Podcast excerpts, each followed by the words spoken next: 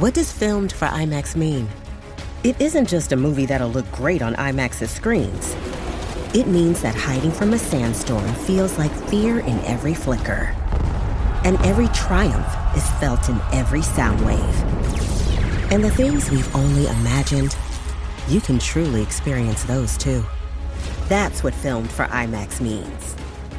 Get tickets to experience Dune Part 2 now and IMAX's exclusive expanded aspect ratio.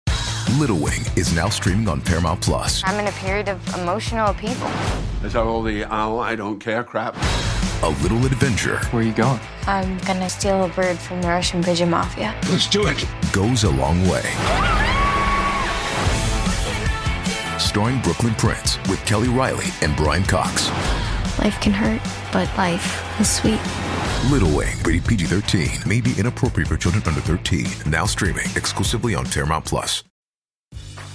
Grey's Anatomy, the most iconic binge worthy drama, is back, along with answers to the biggest cliffhangers. Will Teddy survive? Will Joe and Link finally find happiness together? Meredith returns along with fan faves like Arizona. You can now stream every episode of Grey's ever on Hulu and new episodes next day. Watch the season premiere of Grey's Anatomy tonight at 9, 8 central on ABC and stream on Hulu.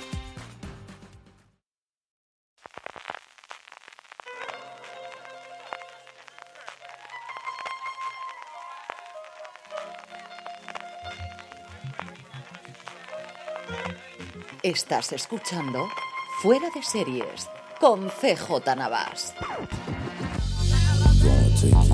Bienvenidos a Streaming, el programa diario de Fuera de Series en el que un servidor CJ Navas te trae las principales noticias, trailers, estrenos y muchas cosas más del mundo de la televisión. Edición del jueves 18 de enero de 2024, una edición on the road y es que cuando estéis oyendo el programa me encontraré en Madrid en distintas reuniones, eventos, especialmente una presentación de todas las nuevas producciones originales en materia de cine de Movistar Plus, de lo que os daré cumplida cuenta mañana viernes y también en el Fuera de Series de fin de semana. Así que hoy no tenemos bloque de noticias en el podcast, pero sí lo tenemos como siempre en la newsletter, newsletter.fueradeseries.com y hoy más que nunca poder consultar las noticias más importantes de las últimas 24 horas. Así que como suele ocurrir en estas ocasiones, os traigo un trozo de otro podcast, en esta ocasión la entrevista que hemos podido hacer a uno de los co-creadores, co-guionistas y codirectores de Cristóbal Valenciaga, que llega mañana viernes a Disney Plus. José Mari Goenaga estuvo conversando con Juan Francisco Bellón y conmigo media horita larga hablando de la gran producción para Disney Plus. La entrevista completa, si la queréis escuchar en podcast, la tenéis ya disponible en Gran Angular de Fuera de Series, que es donde publicamos todas las entrevistas que hacemos a los creadores de series, donde también a finales de año hicimos el repaso plataforma por plataforma a cómo les había ido el 2023 y qué esperamos en el 2024. Os dejo, como os digo, con unos minutitos de esta entrevista a José Mari Goenaga. José Mari, yo quería empezar a, a, preguntarte por el proceso de preproducción y de producción posteriormente. Recordamos, y lo hemos dicho muchas veces en Fuera de Series, la primera serie que Disney Plus encarga en nuestro país cuando ya llega a la plataforma en el 2021, ya sale después de la pandemia, la hemos llegado a tener en el 2024, pero entiendo que esto llevaría mucho tiempo previo antes de tener esa casa de un proyecto que nace de una historia internacional por el País Vasco, que yo creo también lo que buscan las, las plataformas, ¿no? De tener una historia relativamente local de una persona muy conocida a nivel local, pero no ve absolutamente internacional como es el de Valenciaga.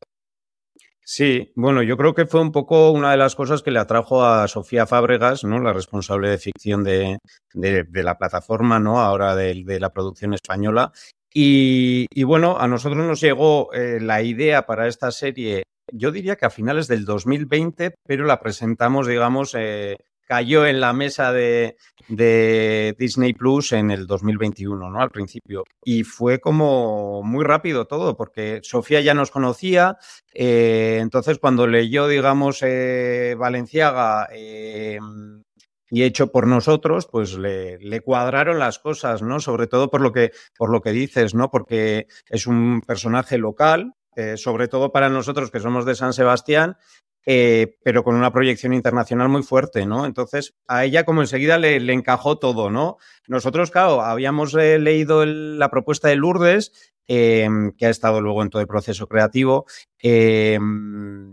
pero todavía eh, fue como, bueno, venga, vamos a empezar a moverlo, ¿no? Uh -huh. Había algo que nos atraía, pero luego una vez que te dicen, venga, luz verde, mm, es como, bueno, ¿y ahora qué, no? Y te tienes que sentar y un poco ver cómo lo hacemos nuestro, ¿no? Eh, entonces ahí estuvimos eh, Lourdes, eh, John, Aitor y yo, pues metidos en una sala de reuniones con la mascarilla puesta, pues unos cuantos meses. Sí, yo te quería preguntar el, cómo, cómo abordar una serie que al final es, es, contar la historia de un creador, que creo que, que, se da poco y sobre todo lo, difícil que es enseñar y que sea atrayente la costura, porque yo creo que podemos ver, hemos visto historias de creadores de música, de cine, que visualmente creo que es mucho más sugerente enseñarlo, pero la historia de, de alguien que cose, que es un modisto que hace trajes, creo que no es tan atrayente visualmente y, y, y da la sensación de que ha sido un trabajo muy complicado. Sí, sí, a ver, sobre todo porque nosotros no teníamos mucha idea de costura. Bueno, nada, o sea, y, de, y de moda en general, pues, pues poco también, ¿no? Pero sí que nos resultaba atrayente, eh, pues fíjate, eh, justamente la, la, plasticidad que creíamos que podía tener la moda, ¿no? Igual no concretamente la costura, pero sí la, la moda en general y sobre todo contextualizada, pues en un París de, de los años eh, 40, 50, 60, ¿no? Eh, entonces ahí sí, obviamente está el precedente de, del hilo invisible eh, como uh -huh. película y sí que nos resultaba atractivo podernos sumergir en, en todo eso, ¿no? Eh, pero es verdad también que, que, por ejemplo, la música o cuando se han hecho ¿no? Eh, eh, películas sobre músicos o alguna otra disciplina, mmm, nos da la sensación de que es más fácil de entender la genialidad ¿no? en esos casos, porque pones a un personaje tocando el piano y de repente Mozart y, y junta tres letras y hace una canción que, o una pieza que todos conocemos y ya enseguida entiendes, ¿no? Y, para nosotros con, con, Valenciaga uno de los retos era ese, ¿no? Cómo, cómo hacer digerible, entendible y disfrutable para, para todo tipo de público, ¿no? Y, y, a la vez ser satisfactorio para esa gente que sí conoce más la moda, ¿no? Entonces, eh, todo eso era un reto, la verdad. Antes de preguntarte por, por Alberto San Juan, eh, me, surge sobre todo la curiosidad de cómo es el trabajo de documentación de preparación de la serie de un personaje del que apenas se conoce nada. O sea, realmente antes buscabas Valenciaga y, lo, a lo mejor lo máximo que encontrás era Kim Kardashian o, algo así, que es su, máximo exponente a día de hoy de la marca de moda. Pero claro, un personaje que se ha ocultado tanto como como vemos esa, marav esa, maravillosa cortina que vemos durante toda la serie, eh, cómo uno eh, encuentra o, o, qué difícil es encontrar toda esa información. Sí, a ver, porque sí que en realidad hay bastante bibliografía, bueno, bastante, seguramente comparando con otros diseñadores no tanto, pero sí que hay eh, unos cuantos libros que hablan sobre su trabajo, ¿no? Y sobre su técnica, sobre su obra, eh, de eso sí había, ¿no? Y luego hay como un par de libros o tal que se meten un poquito más en, su persona, ¿no? Había un, libro eh, en inglés que se titula eh, Valenciaga The Master of All, o sea, el maestro de todos nosotros, de Mary Bloom, y es un libro que partiendo del relato, de, de, de, del testimonio de, de la jefa de vendedoras de, de, la Maison Valenciaga de París, Floret, que aparece así tangencialmente la, en, en la serie, eh, pues digamos que Mary Bloom reconstruye eh, esa etapa ¿no? parisina y, bueno, entra en muchas cosas, algunas mmm, documentalmente discutibles, otras no tanto, pero, pero sí que al menos hay un esfuerzo de, de entrar más en, en, la persona de Cristóbal Valenciaga. Luego también está el libro de, mm, de Mario Emilas, eh, Valenciaga, mi jefe, Mario Emilas, es nieta y bis, eh, no, mi nieta e hija de estrechos colaboradores de Cristóbal uh -huh. Valenciaga en, en, Madrid, ¿no?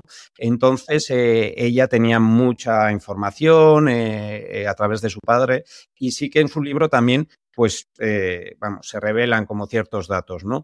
Pero sí que es verdad que luego ah, existen muchos testimonios de gente que le conoció, pero estos testimonios muchas veces entran en contradicción, eh, entonces era como difícil de entrar en esa intimidad. También sabíamos que era el gran reto, porque al final dices, bueno, realmente una de las características principales de, de Cristóbal Valenciaga es su hermetismo, es su misterio, uh -huh. ¿no?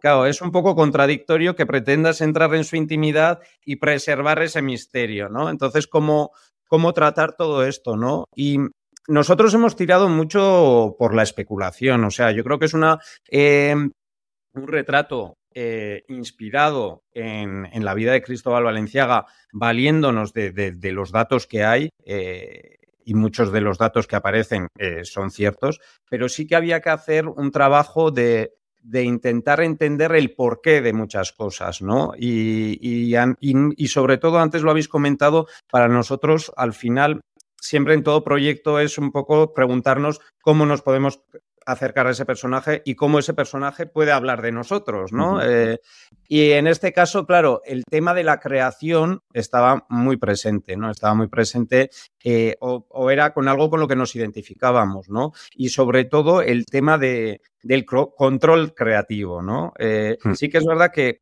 es, estudiando un poco a Cristóbal Valenciaga y viendo un poco los datos que hay sobre él, todo nos lleva un poco a este tema del control, ¿no? Tanto ese hermetismo, ese, ese negarse a, a exponerse, como, como, el cierre de su empresa, ¿no? Que de repente cierra abruptamente en un sector donde, donde es habitual que, que Dior siga sin Dior o Chanel siga sin Chanel, ¿no? Y es verdad que luego la, eh, la, marca Valenciaga pues ha seguido otros, otros mm. caminos, ¿no? Pero en ese momento él cerró, ¿no? Entonces, eh, y luego también, pues lo que te llega de, de, de cómo él gestionaba su empresa, de, de, cómo movía trabajadores de París a Madrid, de Madrid a París, para enseñarles, para que aprendiesen su forma exacta de hacer.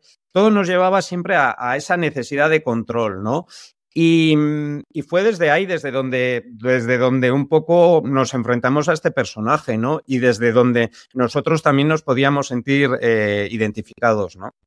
Estamos ya de vuelta, la entrevista completa, como os decía, en podcast en gran angular de fuera de series, en YouTube directamente, youtube.com barra fuera de series, y seguimos con el apartado de vídeos y trailers. Hoy tenemos serie, película y un vídeo que me ha hecho muchísima ilusión. Netflix ha mostrado el tráiler de Siempre el mismo día, una serie basada en el bestseller mundial de David Nichols, que cuenta la historia de amor de más de 20 años de Emma y Dex. Siempre el mismo día se estrenará en Netflix un poquito antes del Día de los Enamorados, el 8 de febrero. Por su parte, Hulu ha mostrado el tráiler de su nueva película Self-Reliance, que ya está disponible en la plataforma americana, una película escrita, dirigida y protagonizada por Jake Johnson, que interpreta a Tommy, que recibe una invitación para ganar un millón de dólares jugando un juego en el que debe burlar a cazadores que intentan matarlo. Rápidamente se da cuenta que una de las reglas del juego es que los cazadores solo pueden atacarlo cuando está solo, pero ninguno de sus amigos ni familiares cree que el juego sea real. En el reparto de la película están junto a Jake Johnson, Anna Kendrick, Natalie Morales, Mally Holland, Emily Hampshire, Wayne Brady, Christopher Lloyd e interpretándose a sí mismo Adam Sandberg. Como os digo, la película se estrenó en Hulu el pasado 12 de enero, a ver si nos la trae pronto Disney Plus aquí a España. Y por último, el vídeo que os comentaba, Kelsey Grammer ha estado haciendo en los últimos tiempos el circuito americano para promocionar la nueva temporada de Fraser, se pasó por el show de Kelly Clarkson y allí los dos juntos, ni cortos ni perezosos, interpretaron la canción con la que comienza cada uno de los episodios. Algo sencillamente maravilloso. Y vamos ya con los estrenos de hoy, pero antes, una pequeña pausa. It's Kaylee Cuoco for Priceline. Ready to go to your happy place for a happy price? Well, why didn't you say so? Just download the Priceline app right now and save up to 60% on hotels. So, whether it's Cousin Kevin's Kazoo concert in Kansas City, go Kevin, or Becky's Bachelorette Bash in Bermuda, you never have to miss a trip ever again. So, download the Priceline app today. Your savings are waiting. Go to your happy place for a happy price. Go to your happy price, Priceline. This episode is brought to you by Bumble. So, you want to find someone you're compatible with, specifically someone who's ready for a serious connection, totally open to having kids in the future, is a tall, rock climbing Libra, and loves rom coms with vegan pizzas on Tuesdays just as much as you do. Bumble knows that you know exactly what's right for you. So, whatever it is you're looking for, Bumble's features can help you find it. Date now on Bumble.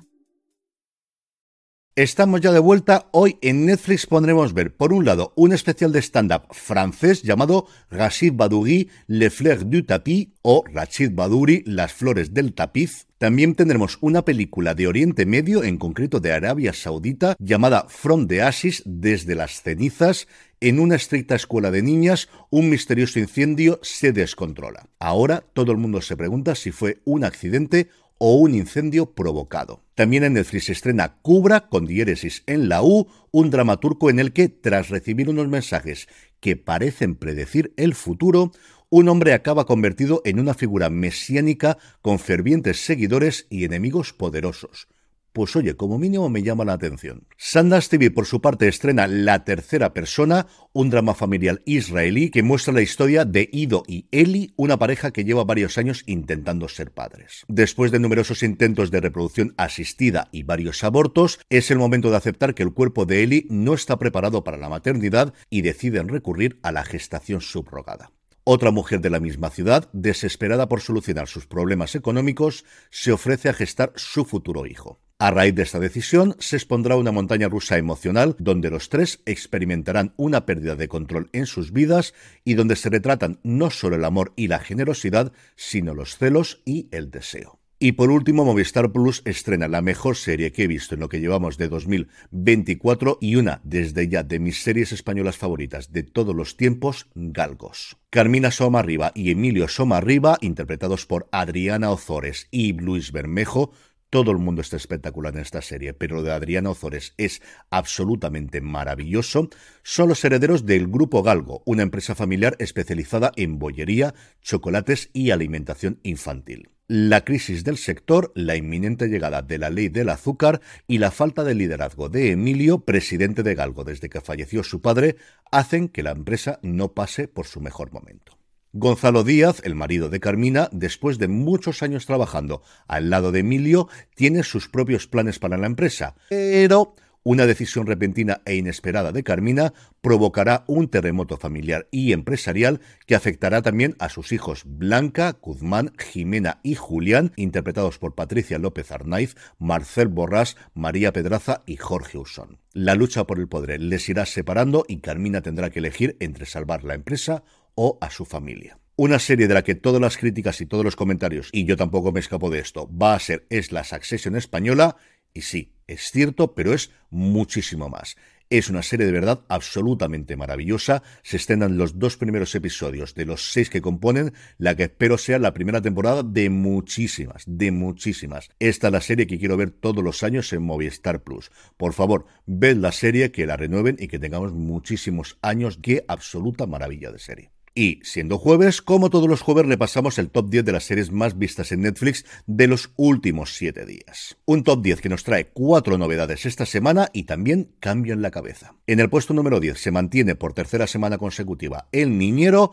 En el puesto número 9, la primera parte de La Casa de Papel, El Efecto Berlín. Y en el 8, Mi vida con los chicos Walter. En el 7, Somos lo que comemos, un experimento con gemelos. Y a partir de aquí, desde el 6 hasta el 3, todos son novedades. En el sexto puesto, Chico come universo. En el 5, Jeffrey Epstein, asquerosamente rico. En el 4, y me ha alegrado mucho, porque verdad que creo que es una serie tremendamente divertida y muy, muy entretenida, Los hermanos Sun. Y en el 3, Forst. En el 2, dejando el lugar de privilegio, tenemos a Berlín porque se encarama al primer puesto Engaños, la miniserie basada en el libro de Harlan Coben en su segunda semana en el top 10. Por cierto, hablando del top 10 de Netflix, La Sociedad de la Nieve es lo segundo más visto de la semana a nivel global en Netflix, sea serie o sea película, solo por detrás de la nueva comedia de Kevin Hart, Lift, un robo de primera clase y por muy poquito, 32,8 millones de horas de la película de Kevin Hart